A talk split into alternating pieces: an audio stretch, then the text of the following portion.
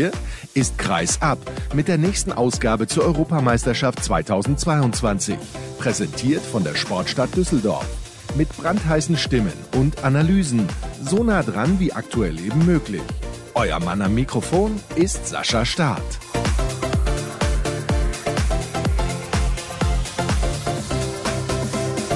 Der Montag ist normalerweise der Tag, an dem ihr eine normale Folge von Kreis abhört, aber wir bewegen uns ja im Rahmen der Europameisterschaft der Männer und deswegen begrüße ich euch zur insgesamt zwölften von 18 Ausgaben.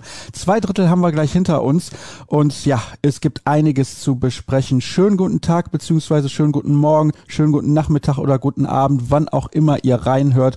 Wir zeichnen auf am Vormittag und wenn ich wir sage, dann meine ich den Kollegen Finn Ole Martins und mich. Hallo vom Grüße, Grüße und darf ich ganz kurz an dieser Stelle einmal Danke sagen für dein tägliches Update. Das hilft vielen Handballfans, weiß ich sehr und bringt jeden Tag sehr viel Spaß auch, egal wie ernst die Themen sind. Also cool, dass das auch wieder jeden Tag während dieses Turniers der Fall ist.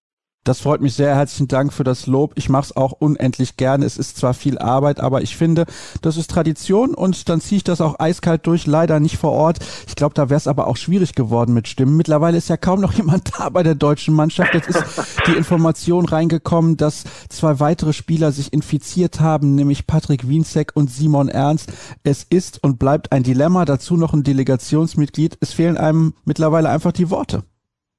Ja, also unfassbar. Ich glaube, kein anderes Wort trifft es mehr. Ich weiß noch, als wir am Anfang des Turniers oder kurz bevor es losging, darüber gesprochen haben, egal mit wem du geredet hast, alle haben gesagt, mal schauen, was es gibt. Natürlich, es gibt diesen berühmten Satz von Bob Hanning, der mit den wenigsten Corona-Fällen, der wird am Ende Europameister jetzt mal frei zitiert, dass aber wir die Mannschaft sind, mit den allermeisten Fans, also wir sind ja wirklich leider Gottes die Superspreader-Mannschaft bei diesem Turnier bislang. Damit hat keiner gerechnet. Vor allem, weil wir ja auch nicht in Ungarn dabei sind, sondern in der Slowakei, wo wir gehört haben, dass da ja alles so ein bisschen vom Hygienekonzept her ein bisschen besser gehandhabt werden soll, war das ja komplett überraschend. Aber als dann mit Kühn der erste Fall kam, dann war ja eigentlich klar, wohin die Reise geht, dass das aber so wirklich virologisch explodiert. Sascha, das hat alle überrascht. Ja, es hat nicht nur alle überrascht, vor allem tut es mir auch sehr leid für die Spieler, die beispielsweise zum ersten Mal bei einem Turnier mit dabei gewesen sind. Lukas Merzens, Gibril Benge, Luca Witzke und so weiter und so fort, die ja auch gut reingefunden haben. Also für die ist es extrem ärgerlich. Die sind jetzt schon wieder an ihren Heimatorten angekommen. Ja, was soll man dazu sagen? Also wenn wir es rein sportlich betrachten, ist es ein Drama. Dass dein erstes großes Turnier oder selbst wenn es nicht das erste große Turnier ist, einige waren ja schon mal dabei oder waren in Ägypten dabei, wo sie aber keinen Einsatz bekommen haben.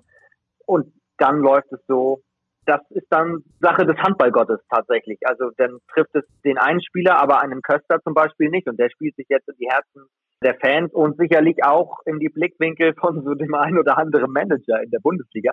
Das ist natürlich einer der Gewinner dieses Turniers. Aber insgesamt hast du völlig recht, ist das so nicht nur dramatisch, sondern auch bitter, dass die da alle so eine, eine tolle EM hätten spielen können und sich auch einspielen können. Das war ja auch die Zielvorgabe für die nächsten Jahre, dass man sich findet, dass man mit einem guten Gefühl rauskommt. Und wie willst du die ganze Nummer jetzt sportlich bewerten? Also ich bin sehr auf das Fazit gespannt hinten raus, auch vom DAB, weil du kannst es nicht irgendwie handballerisch fachlich richtig analysieren, weil wenn du dir die Rückräume anschaust vom Norwegen-Spiel, auch vom Spanien-Spiel oder gestern gegen Schweden, die haben ja so noch nie zusammen gespielt teilweise und werden das auch nie wieder so tun in der Formation.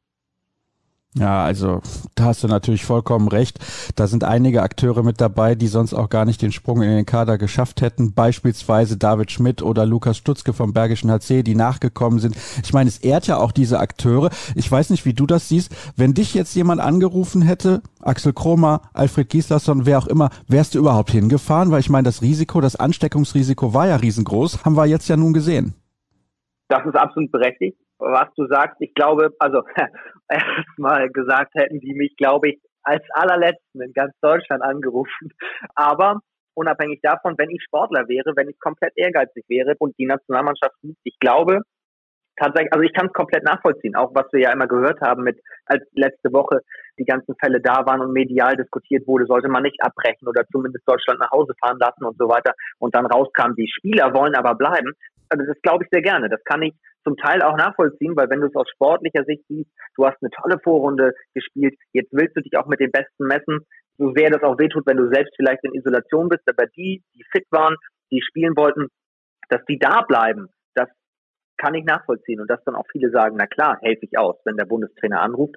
Das glaube ich sehr gern und ich glaube, das hätte ich dann in dem Fall auch gemacht. Wenn wir es rein sportlich betrachten, natürlich musst du dann sagen, ist es komplett verrückt, weil viele. Bestes Beispiel ist ja Hans Lindberg, der, glaube ich, überhaupt bei Dänemark nicht geglaubt hat, nochmal zum Einsatz zu kommen, der eigentlich seine Karriere da beendet hatte. Dann wird er angerufen, kommt hin, spielt ein Spiel oder hat er sogar zwei noch gemacht und dann war er ja auch Corona-bedingt leider in Isolation. Also es hat ja so viele getroffen. Es war ein Himmelfahrtskommando. Erik Eggers hat das in der letzten Folge angesprochen, dass wir zu wenig sprechen über die Akteure, die in Isolation waren. Wir sprechen fast nur über den Sport und dass eben einige in Isolation verweilen mussten, aber mehr oder weniger machen wir uns fast gar keine Gedanken über die Langzeitfolgen. Er hat gesagt, ja, man muss auch aufpassen. Ich meine, nicht ohne Grund gibt's ja dann auch kardiologische Untersuchungen bei den Spielern. Machst du dir da Sorgen? Also Long-Covid ist natürlich ein Thema und auch die Geschichte mit Herzmuskelproblemen. Da müssen wir besonders aufpassen. Das stimmt. Also zwei Dinge. Erstens, natürlich sprechen wir über die, die auf der Platte stehen, weil wenn wir uns die Spiele angucken, können wir über nur die sprechen. Aber natürlich müssen wir uns Gedanken machen. Das hat ja auch ein Timo Kastening gesagt, der gesagt hat, wenn wir weiterkommen, also natürlich würde ich mir wünschen, nochmal auf die Platte zu kommen, aber ich bin noch so jung, ich habe noch so viele Jahre vor mir, da muss ich komplett auf die medizinische Abteilung hören und kann nicht sagen, wann ich wiederkomme. Und das ist, das ist genau der Punkt, den du auch gerade angesprochen hast. Long Covid wissen wir nicht. Ich bin überhaupt kein Virologe.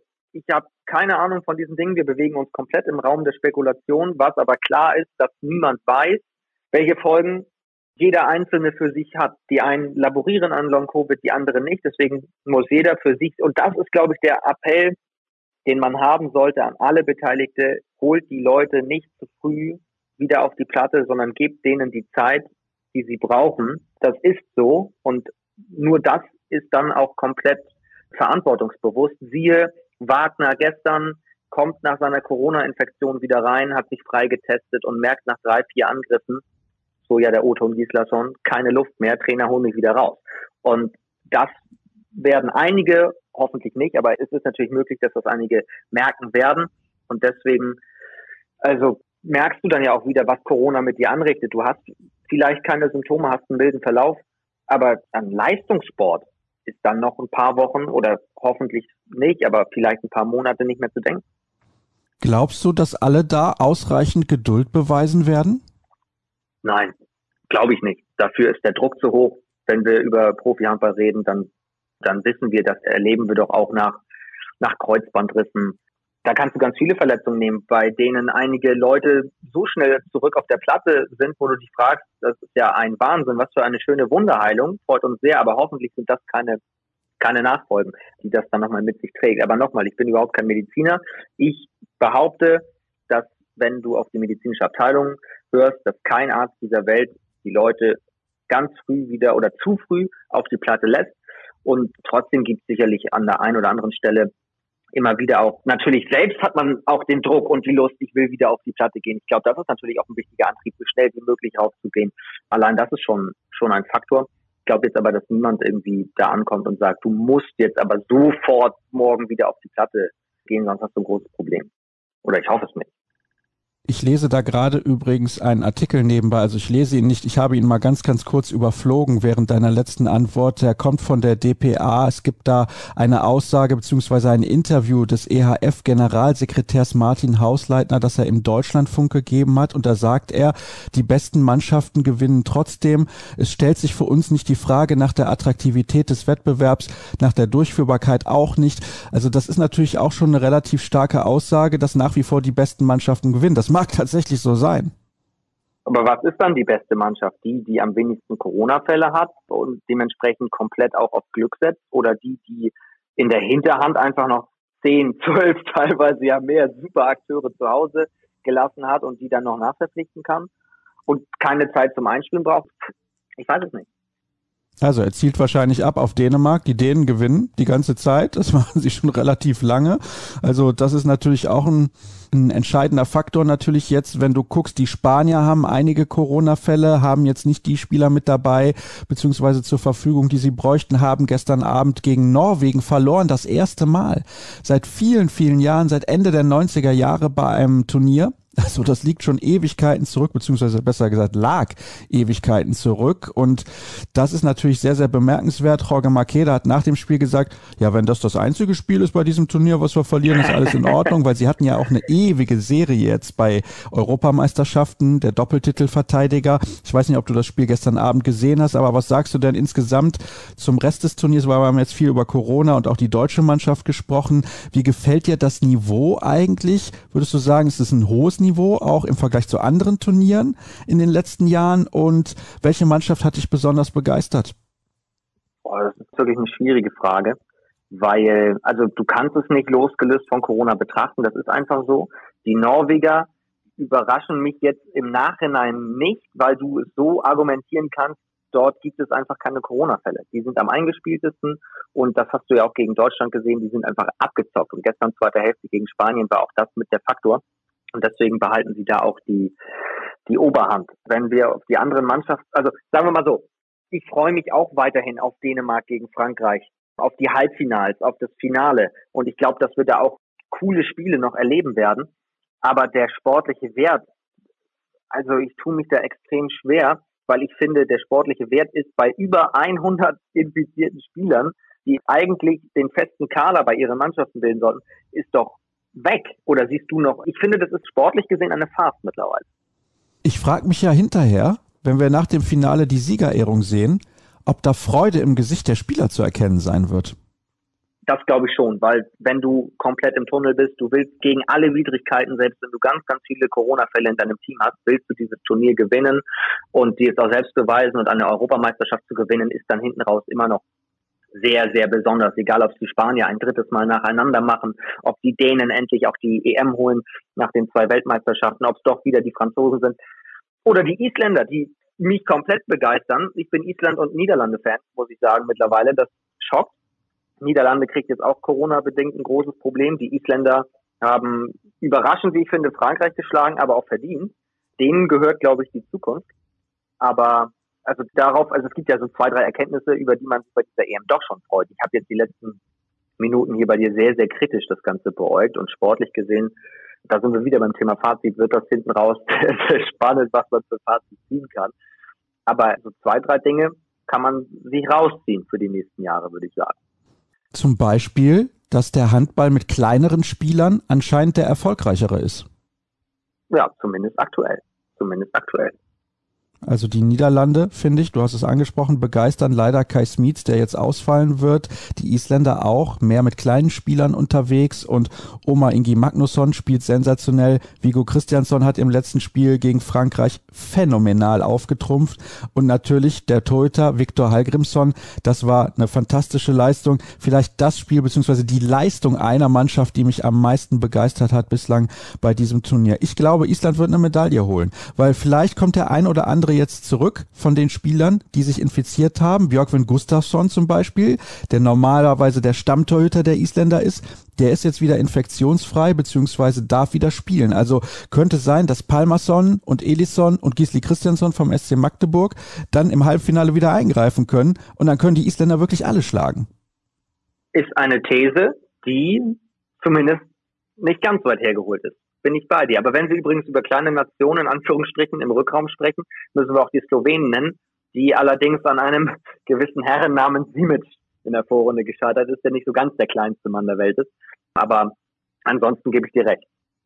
Dann muss ich dich natürlich abschließend nach deinem Titeltipp fragen. Wer wird's am Ende werden? Werden es die Dänen? Wäre ja langweilig. Deswegen bin ich ein bisschen Dänemark. Tut mir leid, liebe dänische Freunde. Aber ich muss ganz ehrlich sagen, ich würde mich wirklich freuen, wenn die Isländer bei diesem Turnier so richtig einen raushauen.